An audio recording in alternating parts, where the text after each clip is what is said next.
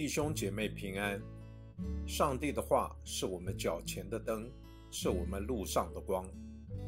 让我们每天以三读三祷来亲近神。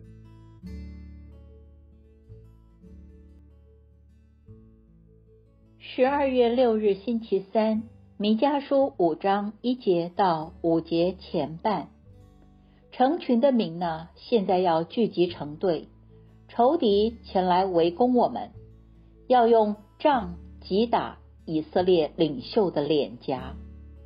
伯利恒的以法他，你在犹大诸城中虽小，将来必有一位从你那里出来，在以色列中为我做掌权者。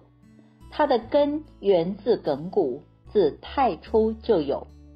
因此，耶和华要将以色列人交给敌人，直到临产的妇人生下孩子。那时，他其余的弟兄必回到以色列人那里。他必倚靠耶和华的大能，倚靠耶和华他上帝之名的威严，站立并牧养，使他们安然居住。因为现在他必尊大，直到地极。这位就是和平。我们一起来默想今天的经文中，先知提到上主对于不义的城市必要惩罚。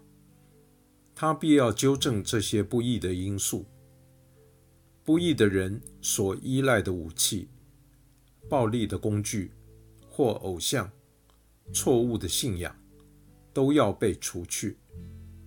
请想想，我们的社会中有哪些错误的信仰，加深了不公义的结构？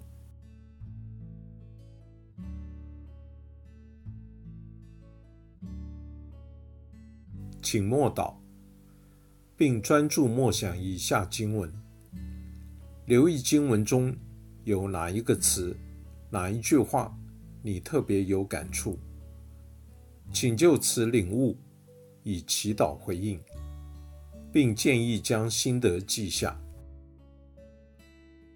弥迦书五章四节，他必倚靠耶和华的大能。倚靠耶和华，他上帝之名的威严，站立并牧养，使他们安然居住。因为现在他必尊大，直到地极。